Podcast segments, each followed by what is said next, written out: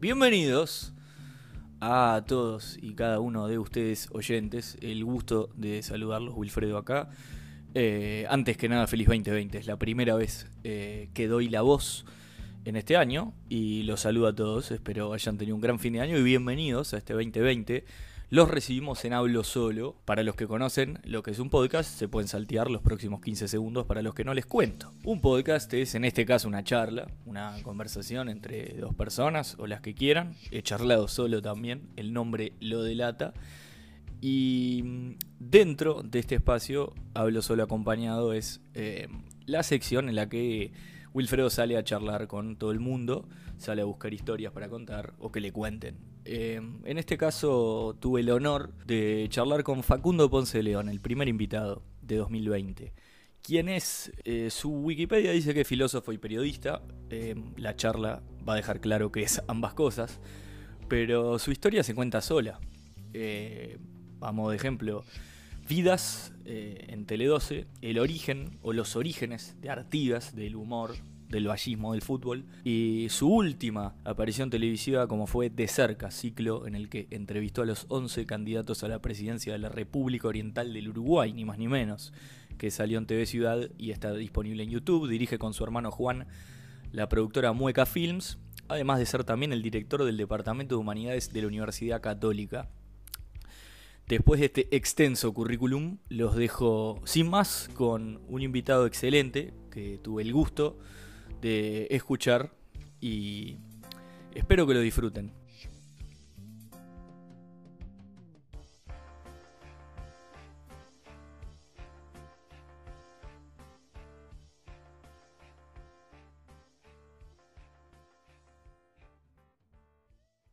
Facundo, eh, a ver, el podcast viste que tiene un copete eh, al principio, algo que le choría a Barsky, aprovecho a confesarlo. Eh, yo ya te presenté, tiré la biografía de Wikipedia, de todos lados. Bien. Así que ya estás presentado. Bueno. Arranco bien fácil. Vamos arriba. Pregunta que te hicieron fácil 152 millones de veces. ¿Te gusta Merlí, la serie? Eh, sí. ¿Te copa? Me, la, miré toda. ¿La viste? Este, me parecieron los guiones que están muy buenos. Muy buenos. Como, como trata el tema filosófico y lo vincula a la, a la, a la, a la cuestión vital de los personajes. Para mí tiene un defecto muy fuerte. A ver. Y es no ver a Merlí estudiando en ninguna de las tres temporadas. O sea, Merlí es un excelente profesor de filosofía que nunca vemos preparar una clase, repasar algo en un libro, hacer un esquema. Este, eso me parece que le hace que, le hace caer muchos puntos a la serie. Porque vos podés tener un carisma como tiene él, como tienen tantos profesores pero para ser un buen profesor de filosofía tenés que leer, tenés que estudiar filosofía. Y en eso nunca aparece Merlí, repasando una cosa, aunque sea en internet, poniendo una cosa. No hay una escena del tipo leyendo un librito, nada. Y si vos la mirás, la serie tiene cosas formateas. Cada tanto aparece el búho de Minerva, que es el símbolo de la filosofía. Cada tanto aparece el liceo de afuera. Siempre aparece una imagen de Barcelona. Perfectamente podrían haber sumado esas imágenes estructurales a la serie. Una de él en un escritorio con una hoja, con un libro, con la computadora abierta, que vos digas, ahí él está preparando esas clases geniales que claro, después. Está bien. Es la única. el único detalle es decir, che, falta eh, la, parte de atrás, la producción. Exacto. Claro. Exacto. Porque si no es puro talento, y no es puro talento ser un buen docente y sostener un curso durante tantos años. Tiene que haber seguro. Práctica. Práctica. Che, Darío Transriver, ¿te gusta? Sí, me gusta. ¿Te copa? Sí. ¿Por qué es esto? Porque siento que estamos.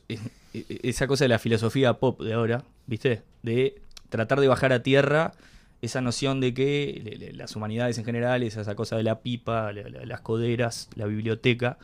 Y, vos capaz que fuiste medio pionero de eso. ¿Te animás a.? Yo no digo que, capaz que en una la tirás de che, ahora todo esas, pero digo, ¿sentís que, que, esa escuela, digo, vos formás parte de decir, yo bajo de Vos sabés que, que, no. ¿No? Yo siento que, que no, no he logrado, o sea, como comunicador, no, no siempre he logrado eh, eh, hacer, eh, divulgar las cuestiones filosóficas. Es como que yo tengo en ese sentido, a diferencia de lo que puede ser Darío Stanriver o, este, o lo que puede ser Sandiro Núñez o Pablo Romero u otros, yo es como que eh, tengo más como dos caras. Separás Bueno, las cajas. Claro, separo. Y no las separo por una, por una decisión, es como que. O sea, yo nunca hice un programa mediático de divulgación filosófica. No, está bien, es correcto. Este, igual, eh, justo el caso de Darío, eh, ahora su filosofía en 11 frases, es de una lectura bastante compleja, bastante difícil. Sí. No, no sé hasta qué, hasta qué punto su objetivo es divulgar.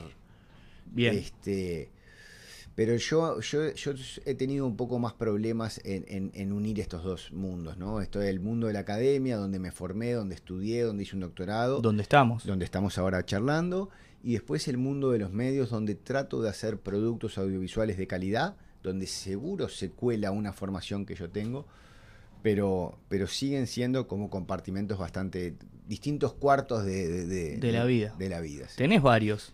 Sí. Música. La música es otro. So- sos bastante multifacético. Sí, Y parodista completo, diría. Carnaval también.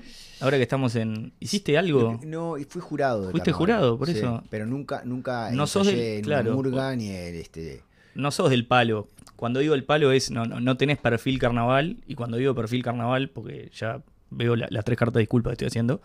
eh, no estás asociado, ¿viste? No, no, no, no. ¿De qué época sos? ¿De cuando estaba Agarrate Catalina? ¿Esa movida ahí fuiste? Sí, no, en realidad lo que pasa es que no estoy asociado porque no, no tengo una cosa clave para quedar asociado al carnaval, que es ser hincha de un conjunto, ¿no? Bien. Sería alguien como que diga, me gusta el fútbol y no soy hincha de ningún Claro, cuadro. Bueno, pero ibas, ibas a un toda tablado. mi vida fui al tablado Ah, está, te- chico. está, tenés, o sea, Sí, o sea, sabías de que, de, de que iba la movida, de decir, bueno, Sí, sí, eh, estos son parodistas, estos son tal cosa. Por supuesto, sí, siempre con una mayor inclinación hacia el fenómeno de la murga porque me colgaba más y porque en los tablados yo creo que es lo que más se disfruta. O sea, es difícil que vos disfrutes una comparsa, este, una sociedad de negros y lugolos si no estás en el teatro verano. Mientras que una murga la podés... En un tablado barrial, sí. Sí, tal cual. Y bueno, yo so- soy de Punta Carretas y mi infancia es ir durante el verano al Sporting. Sporting. acuerdo- o sea, No está más, ¿no? ¿O no, está- volvió? no, hace años que no está más. Tengo el recuerdo de salir con la antimurga BCG en la retirada de seguirlos y Ah, caminar y irme por 21 con ellos. Tengo el recuerdo, le estoy viendo la cara al tipo que hacía los choclos, me acuerdo con pimentón y mayonesa. y- Choclo, qué Sí, lindo. choclo calentito. eh. Está, está bien gourmet. eh, hace- fui al velódromo hace. Ah, el velódromo y es un, eh, un paseo es de comidas. un paseo de comidas con, con murga de fondo, con, Total. con música de fondo. Total, hay de Pero todo. eh, chucrut. Viste que, digo, 28 grados, chucrut. Sí, Y sí. decís, bueno, está, voy. Sí. Y viste cómo tenés, curioso, porque es si algo es muy local es el carnaval y sin embargo... Dije, yo me comí un choripán igual. Dije, no, la voy a hacer completa. Claro. Paréntesis, chimichurri y todo, pero Pero tenés ahí las- ya los coletazos de las nuevas olas de, de gente que migra al Uruguay, porque tenés comida eh, tenés Venezolana, venezolana, sí. tenés comida árabe, el shawarma y este... es fabuloso. Es muy interesante. Es fabuloso. Che, mm, ¿cómo te trató el año electoral? Y digo, fu- fue, un año polenta, ¿no? Sí, fue un año polenta y, y te diría que el balance para Mueca, para la productora que tenemos con mi hermano Juan, es alucinante porque... Increíble lo que hicieron. Este, nos costó mucho, fue un proyecto realmente, los proyectos son, son como, lo- como los seres humanos, se, se gestan, hay un embarazo y después dan a luz. Principio, desarrollo, todo. Ahí va, hay como una, y la gestación. Está buena esa ser- palabra que decís, más allá de que pienso en Tavares. Pero, proceso más bien. Pero vos sos muy de laburar por proyecto, ¿no? Sí. Te veo, viste que hay, o sea, yo, a- hay varios, varias formas de producir, de hacer contenido, televisión, radio, como quieras. Vos no sos un tipo que está, cap- capaz que estabas un poco con, eras medio cara de Tele12, pero hasta ahí y, y no, no es que a ver todos los años a ver qué hace, eh, es como que tenés una idea y vas a fondo, ¿no? Eso. ¿Y vos crees que eso apunta, o sea, eso mejora la calidad del producto? ¿Cómo, cómo? Digo, pa- para mí puntualmente, opinión que nadie me pidió, pero yo creo que eh, está buenísimo y creo que eso mejora el producto porque priorizas la idea y vas a fondo y, y a partir de ahí arrancás a investigar para atrás y hacen unos laburos zarpados, pero no sé cómo lo ves vos, si es una necesidad o si es un... Eh, en mi caso es una, eh, y en el caso de Juan, mi hermano, Sí, de- de es, es este una, es una opción eh, empresarial vital. Si mejora los productos, yo creo que sí. Eh, pero ta, también la realidad es que somos una, somos una productora que no tiene puestos de trabajo fijos para ofrecer. Claro, más bien Entonces, hay- sale... Sale un proyecto, hay un presupuesto, por eso te, te llamo a vos para hacer tal cosa, vos cobrás y después te vas. Entonces, eh, hay mayor calidad, pero también hay- generamos menos fuente de trabajo. Hay productoras que tienen 20, 25, 30 empleados y necesitan para mantener esa estructura que da trabajo a Ir personas sacando. ir sacando cosas más en serio, o sea que no, no hay, no hay un- una valoración de que, de que hacerlo así es, un- es la mejor manera, es una opción. En, Es eh, una de las tantas. es una de las También tantas. necesitas el producto en serie. el producto en serie que da, genera fuente de trabajo, La que hay mucha gente atrás. La novela turca la, la precisás, digamos. Sí. Tiene que estar. La novela turca ejemplo. en realidad las precisan los canales para Claro. tener buenos ingresos para que después cuando venimos nosotros con proyectos que tienen tres emisiones y salen lo mismo que una lata turca de 30 capítulos, nos puedan decir, bueno, Vamos. vamos, a apostar Bien. porque la lata turca nos dejó. Digo, son, la- son paradojas de los medios, pero Equilibrio de, de negocio ya. es muy probable que el origen nunca hubiese existido si no vamos en el medio del éxito que tenía Tinelli con el bailando, que hoy ya no lo tiene más, pero en ese momento era tan exitoso que probablemente, no tengo, digo, lo puedo deducir con bastante, con bastante eh, eh, se- eh, asertividad. Tele12 tenía recursos para financiar el origen de Artigas, que nos llevó un año y medio y fue un programa solo, ¿Un año y medio? para una emisión. Sea, Desentrañando.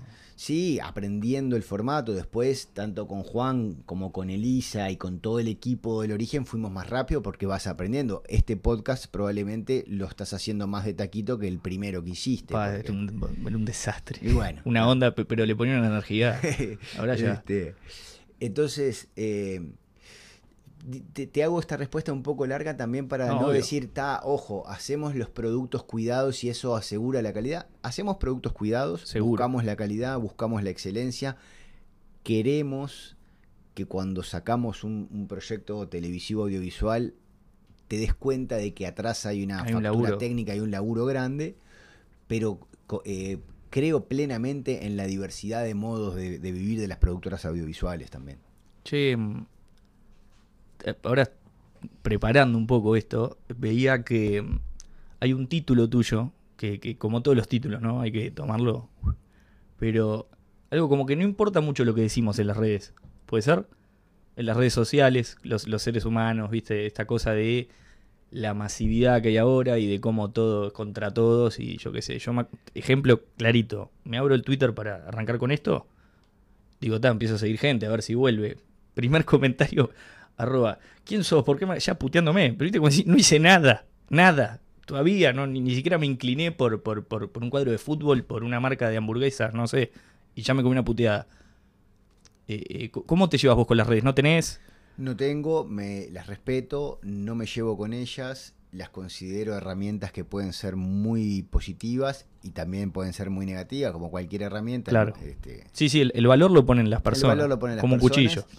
Yo probablemente por una deformación filosófica este, necesito sentir que, eh, que no estoy con- to- eh, totalmente inmerso en la actualidad y en el mundo y en le, es, es una manera no estar en las redes De abstraerte de tener una pata afuera de, del barullo. del, co- del ba- del barullo. Bien. Este, hay gente que puede estar en las redes y no contaminarse el barullo. Hay gente que. Fa, me da mucha envidia eso. Yo soy re susceptible, ¿viste? Una puteada de A mí también. dos días tirado en el piso. que Bueno, decís, pero, "Guau". eh, eh, pero en parte por eso tampoco tengo redes. Yo- yo Te- digo, te juro. A, eh, a nivel personal, digamos, soy igual. Digo, tengo al mínimo, mínimo, mínimo, mínimo necesario. Yo, uno de los problemas que tengo de la exposición pública es que, no sé, sa- sale el programa de cerca y el primer comentario es este facho o este Uh, zurdo o este cosa. Y digo, vos, Pero la puta. ¿Te Eh, cuento algo? Me cuesta, me cuesta horrores lidiar con eso. Sí, eh, a, mí me había salido la posibilidad el año pasado, por, por que conozco a tal, que conozco a tal, de hacer uno con, con uno de los candidatos, no de los más queridos. Y dije, vos, ¿sabés qué no lo hago? Primero, porque todavía me quedaba enorme el desafío, digamos, cómo lo encaro, o, viste, me, me, me hago el cancherito, capaz que le, cae, que le cae mal, o si lo quiero hacer serio, capaz que la gente no se deduce otra cosa. Y, y a veces hasta decís, pa, prefiero dejar pasar el tren por este tipo de cosas Efectivamente. que es, es un embole que te limite, ¿no? Pero aún así, o sea, le, le das un valor en tus en tus laburos. He visto en el, en el humor o en de cerca mismo que les analizás el uso de las redes a los candidatos y hasta tratás de decir cosas. Me acuerdo ahora que, que biché un poco que creo que Talvi no se llama Nini, por ejemplo, una cosa así. Sí. Y como que le le estás diciendo algo, digamos, a pesar de que te diga, no, bueno, me maneja las redes, tal. Eh, eh, él está diciendo algo a través de eso. capaz. Les doy, les doy, más que que les doy un valor, los re- las reconozco como un dato Claro. imprescindible de la realidad. El hecho de no usarlas Pero y de está no bueno- tenerlas no significa que no vea el- la importancia y el potencial que tienen. Está buena esa objetividad también de decir, bueno, yo no quiero jugar este juego, pero tal, los, Pero los que políticos. está ahí. Y no, y que hay cruces, y ahora viste la. es, eh, la, la derrota Martínez la reconoce por un tuit, ponele. Eh, pero. eh, así que de cerca, entonces. 11 entrevistas, 11. 11. ¿Qué, qué número? Eran todos los, los, Los candidatos. sí, ¿Cómo encarás eso? todos Porque hombres, todos hombres. sí. todos padres Che, este, que competían por, Por el la- sillón presidencial. Pero ¿cómo pasás de, no sé, con todo respeto? Me encanta, esto como cuando dicen los periodistas deportivos, no es como con todo respeto y vos sos un cuadro chico y decís, puta madre, se viene la Fénix. Y decís, che, ¿por qué yo justo? Pasás, no sé, de, de Daniel Martínez, que era un tipo con altísimas chances de, de ser presidente, a, a Fernández, este, el de... o a- El de Partido de los el Trabajadores. de Partido de los Trabajadores. ¿Cómo pasó? ¿Cómo haces el clic de decir, che, esto va a tener una visibilidad o va a tener una cosa de... O, o a Salle mismo, que, que estábamos comentando ahora, que, que con, con quien charlé, que decís, este tipo viene como que de punto a, tratar de hacer ruido por, por otras cosas, ¿cómo le encaro? Mira, tiene dos partes la respuesta a esa pregunta que es interesante. Eh, una es la tensión que vos tenés, eh, la adrenalina que te corre cuando tenés a un candidato enfrente. Ta, yo, si me preguntás, bueno, ¿cuáles eran las más difíciles? Y era las, los que tenían chances de ganar Ahí va. y Manini, que era una persona que crecía mucho y que a mí me ponía muy nervioso entrevistarlo. ¿En Eso- serio? sí, muy. Salió Es- muy buena. esa es la tensión y la adrenalina que vos tenés. Otra cosa, otra manera de responder es, en las 11 había un desafío periodístico. Ahí va. Porque vos tenés un desafío periodístico con Rafael Fernández que, que la, en la última elección tuvo 600 votos. Que vos decís, vos, ¿qué haces Claro. por la presidencia? O sea, es obvio que no vas a ganar, es obvio que no vas a tener un diputado. ¿Qué, ¿Qué, qué buscas? ¿Qué buscas? Y ahí hay un desafío periodístico También. porque Ma- Martínez, la calle Pau, estaban peleando Algo. eh, algo. Eh, Talvi, Manini, estaban buscando cuatro senadores, tres senadores, siete senadores. O sea, hay, hay, una, hay un reparto de poder que, por el cual vos decís yo peleo. Pero los candidatos menores, ¿qué están buscando? ¿A qué- a qué- a- Entonces, desafío hay en todos. No es la misma tensión que vos tenés cuando tenés enfrente a una persona que sentís que puede llegar a, a la presidencia con una que, que es, te, te pones menos nervioso, pero eso no significa que no haya un desafío igual en esas notas. No, claro, o sea, eh, no es lo mismo, yo qué sé, la, la respuesta, vamos a decir, de titular o polémica, no es lo mismo quebrar a Martínez o la calle Pau que digan algo, viste, de la, Exacto. de la intimidad. que o- sabes que después eso Eso es viral, viral, tal haga cual. que Fernández te diga una sí, sigo creyendo en Marx. Claro. Bueno, está, es- era obvio que iba allí. Y- que se- iba por ahí, claro. por ahí. Eh, pero el del partido digital me, me sorprendió porque fue, fue como muy eh, abstracto todo. Sí, muy ¿no? espiritual, Muy ¿viste? espiritual. Y decís, pa, pensé que me- fue el que más me sorprendió porque uno dice digital, ta, este me va a agarrar por... Me pasó exactamente lo mismo que te pasó a vos. Yo pensé, este hombre me va a venir con un celular del para el- Claro. me fue con una piedra, con No. una, una, este, una boleadora charrúa, este, fue muy, muy interesante la, la charla este, con Daniel. Igual, para volver sobre tu pregunta anterior, los candidatos fuertes iban de mañana, donde todos, no solo yo, sino el equipo, éramos 32 personas adentro del set, estamos mucho más lúcidos, más despiertos, más... tomamos el café, tomamos unos mates y ahí viene almuerzo, descanso y en la tarde venían los candidatos que requerían, que sabíamos que iba a haber menos tensión en, en el estudio. Ya podías, exactamente, Aflojar un poco. aflojar un toque. Pero qué zarpado, otra cosa, parece una, una pavada, pero hacer llevar a un candidato tres objetos que representen, o sea, te, te pegó para el lado de, wow, o sea, me, me gané un lugar, porque, che, Martínez, buscá tres objetos y el tipo está yendo a 18 actos y tenés que decir, pará que tengo que ir a la cosa de Facundo Ponce de León, tengo que ir a buscar la remera defensor de Silva Cantera. Y, y se toma la molestia y de hecho llevaron cosas de... Silva Cantera, mira qué, qué ficha. Estoy, estoy fuerte. Estás- eh, Wilfredo, estás, eh, estás Estoy- inspirado con recuerdos. es por ahí. El rubio Silva Cantera, pegaba a Silva Cantera. Sí. Dicen que el, que el último par de años adquirió un, un pase filtrado, eso de, de- de estar al borde de ver la luz. Pero Este, no, ¿sabes qué pasa? No es Che Martínez, es febrero del 2019, o sea, hace exactamente un año ir a ver a Claudio Invernici, jefe de, de la campaña en términos publicitarios, es decirle estamos, estamos en esto. Es ir a ver a Pablo da Silveira, mano derecha, Ministro y de asesor Educación, ¿no? de Luis Lacalle Pou y decirle, Pablo, mirá que vamos por acá y vamos a pedir tres objetos. ¿A vos te parece que la calle Pou aceptaría? Claro. Bueno, creo que sí. ta.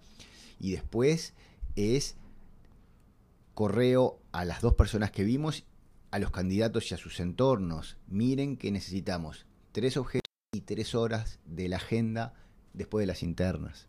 Y ese correo es de marzo. Entonces vos vas preparando Va- el terreno. por supuesto que no que fue un móvil, viste, a la salida que che, saca tres objetos. Digo, hay un laburo, pero qué, qué tema, porque realmente, o sea, prepararlo y, claro, como contás, o sea, repasarlo con la gente de campaña y demás.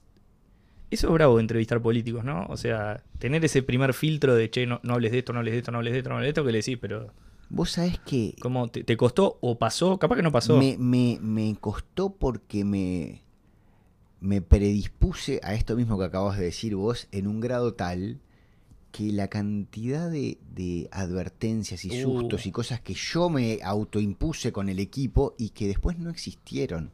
Claro. O sea, nadie nos dijo, nadie, no, no quiero hablar de esto, ninguno. Ninguno. Ningún candidato nos dijo quiero ver el programa antes de salir. Ninguno. Ningún candidato nos dijo quiero ver en qué orden van a salir los demás.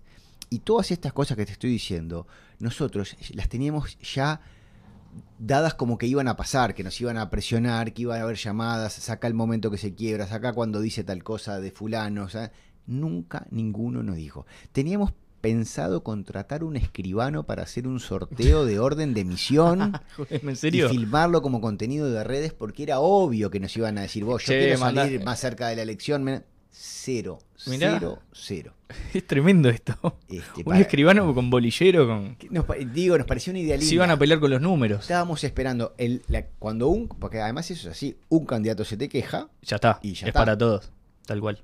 y mandamos un calendario con la gente de TV Ciudad, nos juntamos, este, éramos Juan, Martina, el Fede, Quique, Lechu y yo, bueno, el- una parte del equipo dijimos, ¿para cómo? Vamos a suponer que nos dicen vía libre, sabiendo que no iba a haber vía libre, si sup- supongamos que hay, ¿cómo, eh, ¿Cómo lo hacemos? Y Manini, este, después de Manini podemos ir a, a Mieres, después a ta, ta, ta, ta, ta, ta, armamos la lista y dijimos, ¿y si se la mandamos a los candidatos por las dudas? Mirá si todos dicen ok. A ver qué onda. Y todos dijeron ok.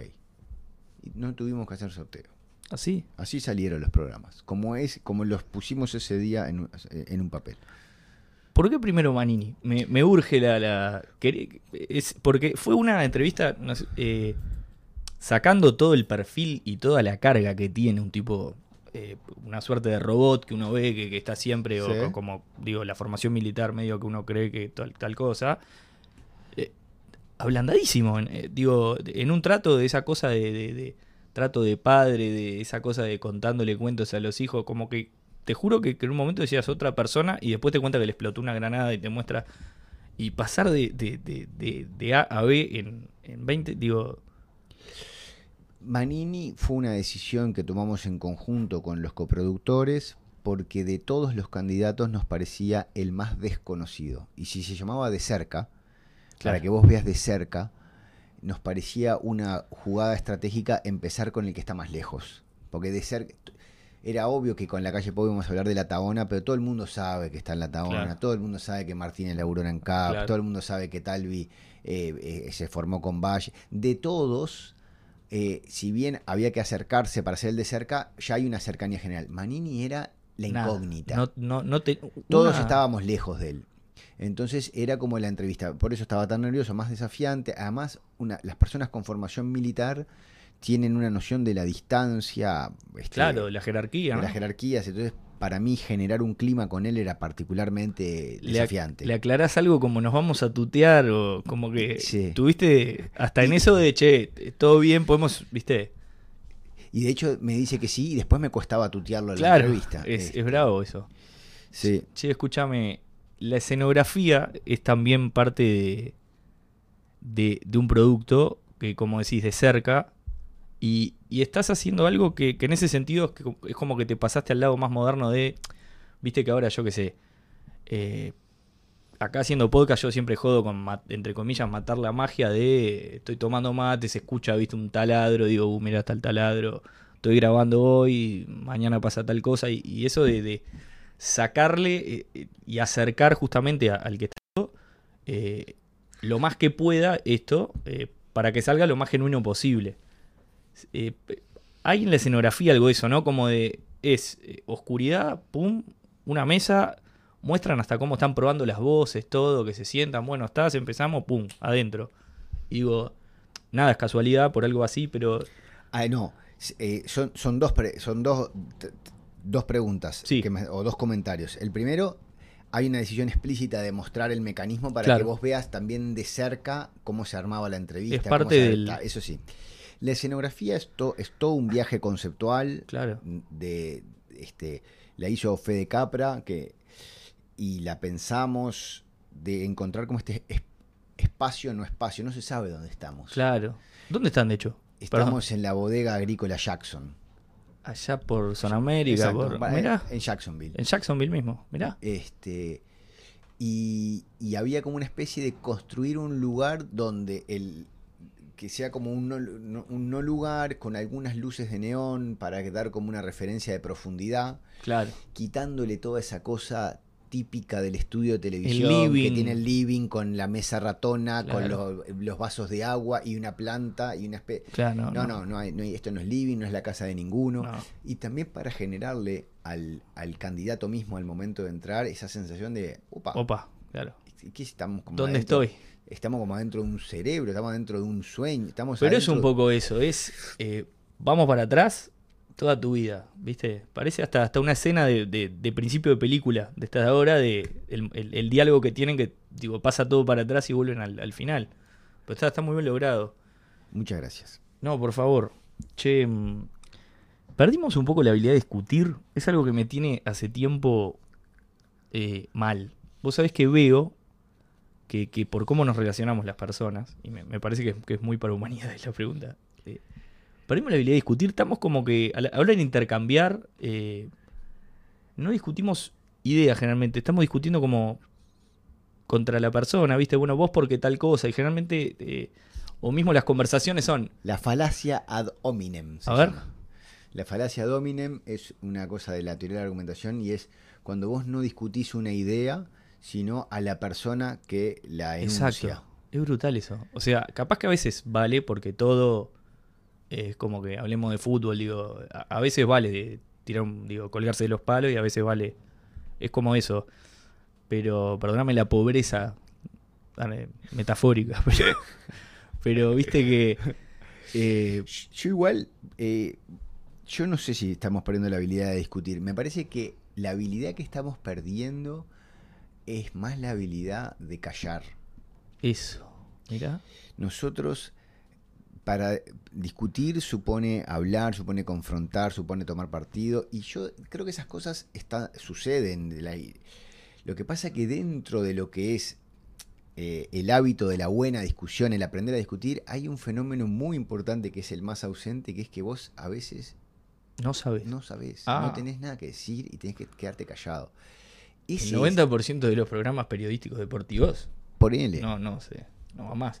No, pero fuera de joda, pero, no, pero efectivamente, o sea, es Está una- zarpado eh, eso. La idea de que entonces vos tenés la televisión en su en su abierta, privada y streaming que es constantemente tiene que generar contenidos, Claro. noticieros, programa de la tarde, programa de la mañana, entretenimiento, etc.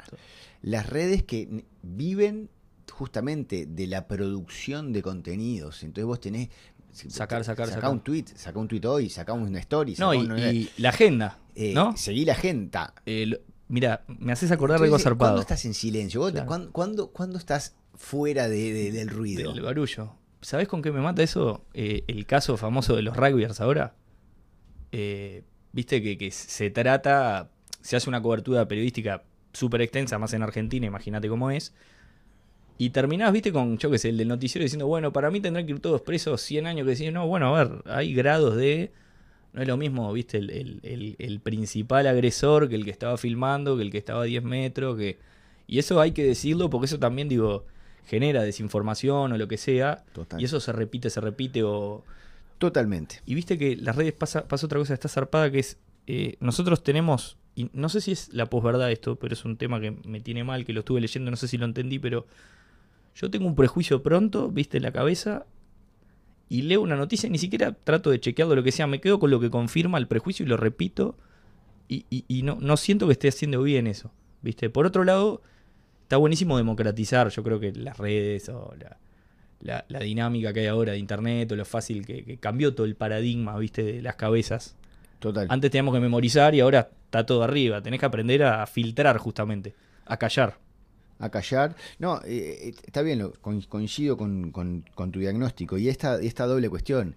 Es todo complejo y está en la, en la posverdad y, y- y cómo se autovalidan los prejuicios, pero también está la capacidad de que vos podés hacer un podcast y no necesitas un empresario que, digo, venís con tu micrófono, tu compu y lo haces. Claro, no te- y no tengo un productor atrás diciéndome, no, burro, no, no, sí, podés decir exacto. eso, ¿viste? Y podés mañana grabar un disco y subir tus videos y tal. Claro. Este, es todo un tema ese de cómo la- las redes, en vez de generar mayor, una discusión más enriquecedora, Claro, terminan autovalidando los prejuicios de la gente. claro. Es Este, desgarrador. es un problema, sí. Eh, che, Facultad de Humanidades. Sí. eh, hablando justo de, de educación y más, ¿cambió, o sea, el, paradigma educativo? ¿Es, es dec- es decir mucho el paradigma educativo? ¿Es como, pará, no es tanto? ¿O, viste? Porque es lo que te decía, lo, he hablado incluso con- en varias charlas que hemos tenido de esa cosa de la maestra que te mandaba, yo cuando era chico, los deberes, me bajaba la biografía por internet y recién estaba entrando la computadora a la casa y era como que, eh, pará, no es confiable, que no sé qué, y hoy... Ya es confiable. Hay toda, hay- la información está, lo que tenemos es, es- es que aprender a, ¿no? A, Sí. a filtrar, pero digo, ¿cómo encaran eso acá desde la educación? O sea, más en, en humanidades que es realmente a- aprender a, a pensar, a desentrañar, la- digo, la- la- la- las personas, el, el saber, a, a cuestionarte todo el tiempo, digo, ¿cómo, cómo lo llevan acá? Eh, bueno, lo llevamos, lo estamos, es, es eh, el agua en la que nadamos todos los días, Todos los eso. días. Pero sí, eh, la pregunta inicial, si cambió, sí, cambió radicalmente el paradigma educativo. Pues nosotros venimos de, si querés ponerle mil años, la universidad, la primera universidad es del siglo XI, Opa. en Bolonia, mil- Bolonia. 1088. La primera vez que digo, la- o sea, son 10 siglos de, de un, de un paradigma donde el conocimiento está geolocalizado en las bibliotecas, en las universidades y en los ancianos o los sabios. Claro. Y así funcionamos durante 10 siglos. Vos que querías saber algo, tenías que pasar por una universidad, pasar por una biblioteca y hablar con sabios, que que lo que después se llamaban los catedráticos, o podría ser tu abuelo, pero Claro. gente anciana que tiene justamente en su ser el saber por la experiencia. El tiempo. Está ese paradigma de universidades, bibliotecas y ancianos eh, hoy está en jaque, porque el saber es- no está geolocalizado.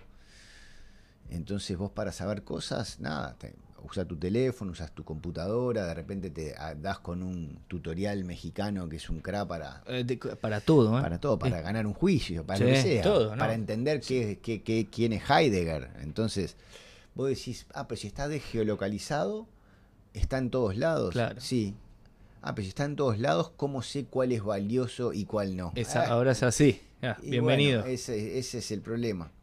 Ahí las universidades tratamos de seguir poniendo la chapa de, bueno, si pasó por la, por la vida académica, si, si hay un respaldo universitario es valioso. Por Entonces, no es lo mismo que vos digas. Por eso te dicen, según la revista Nature, según la Universidad de Oxford, sigue habiendo un valor en ciertas cosas del pre-internet que validan lo que hoy gira en el, en, supuesto. en- en el éter.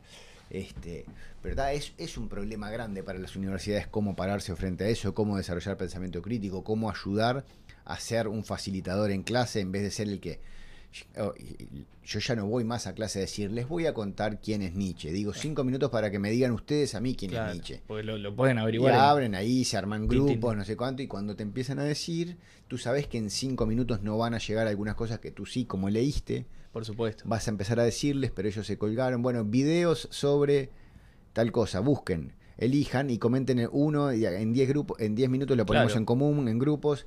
Eh, eh, pasó a ser eso una mecánica universitaria de clase.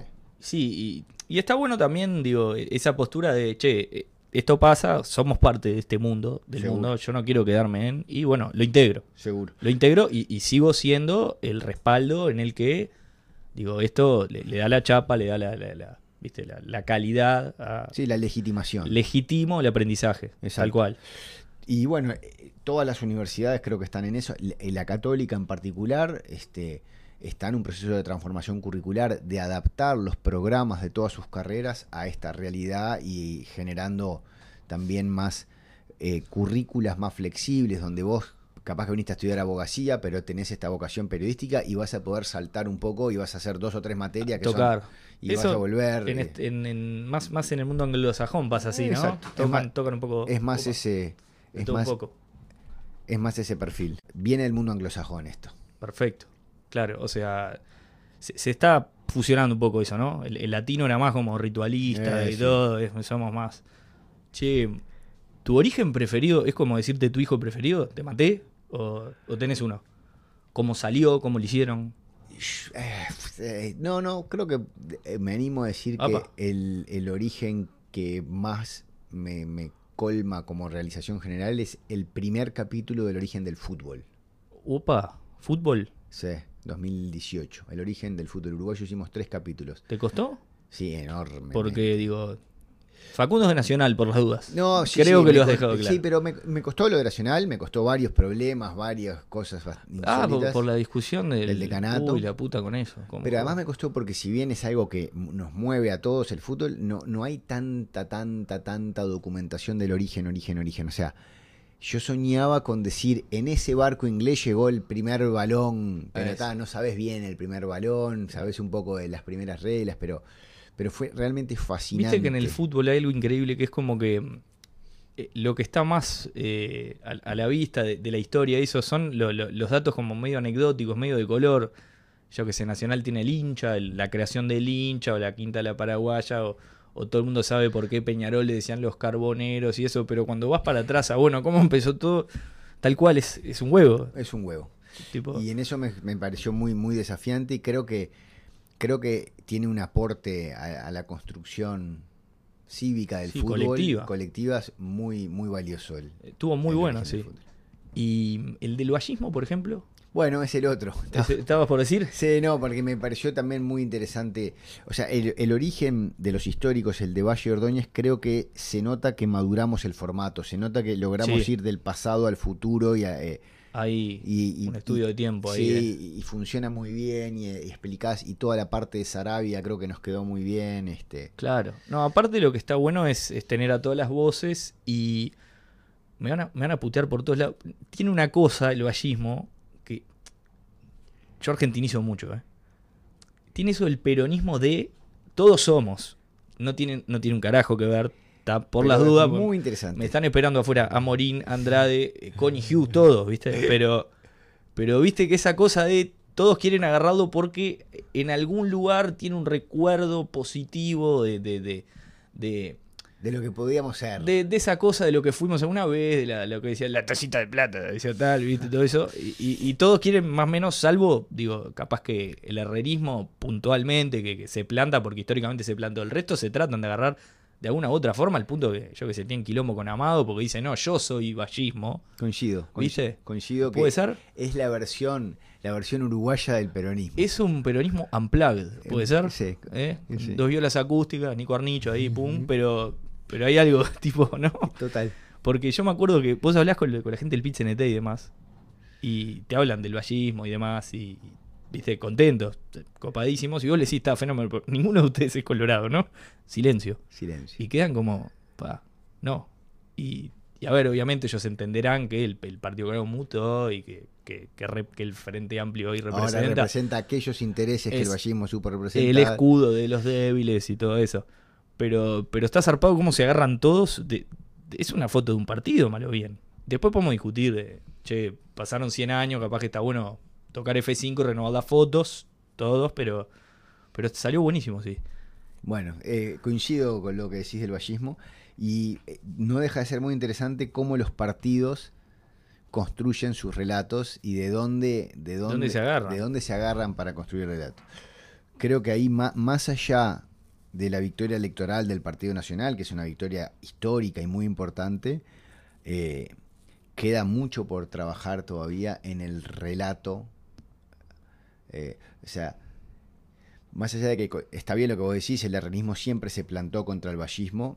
Históricamente, digo, ¿no? Históricamente sigue siendo muy hegemónico el relato del vallismo en general. Sí, a ver, el herrerismo, no sé qué, en qué porcentaje representa la sociedad en términos estrictos de números, pero viste, el resto, capaz que vallismo es como un término más.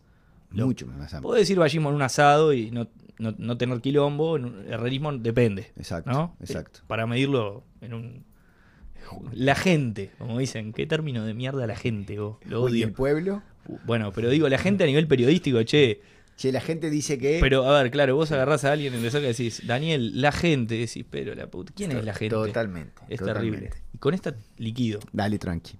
¿Lo personal es político? Qué difícil para liquidarla. Porque en realidad yo, si, si me lo hubieses hecho hace un tiempo, te diría que no.